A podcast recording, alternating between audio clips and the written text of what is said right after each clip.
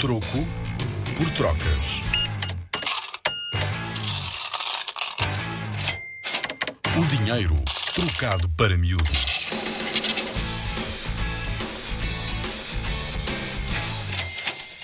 Qual é a diferença entre uma falsificação e uma contrafação?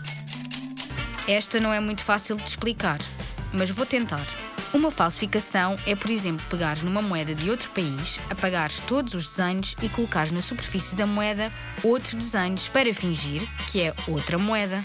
Ou seja, pegas numa moeda que existe e que é genuína e dizes que é outra moeda de outro país.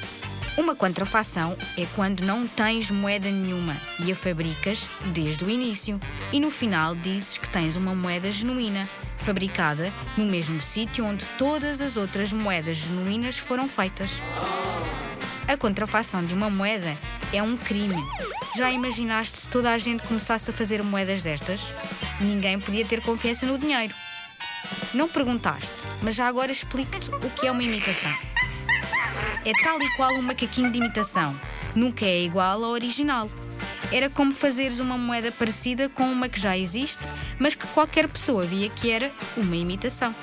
Já alguma vez experimentaste pagar com moedas de chocolate? Será que agora sabes as diferenças entre falsificação, contrafação e imitação?